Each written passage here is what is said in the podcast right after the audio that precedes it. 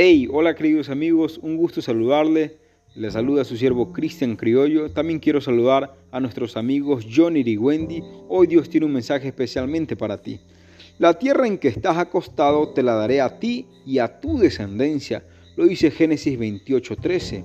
Querido amigo, querida amiga, Ninguna promesa es de interpretación privada.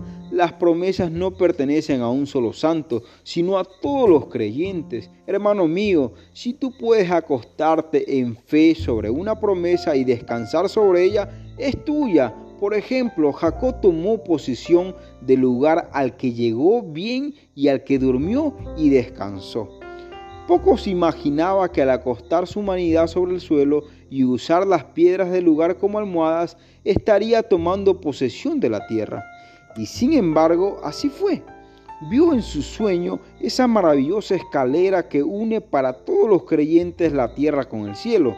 Y en verdad el lugar donde estaba la base de la escalera había de pertenecerle por derecho, pues de otra manera no habría podido alcanzar la divina escalinata.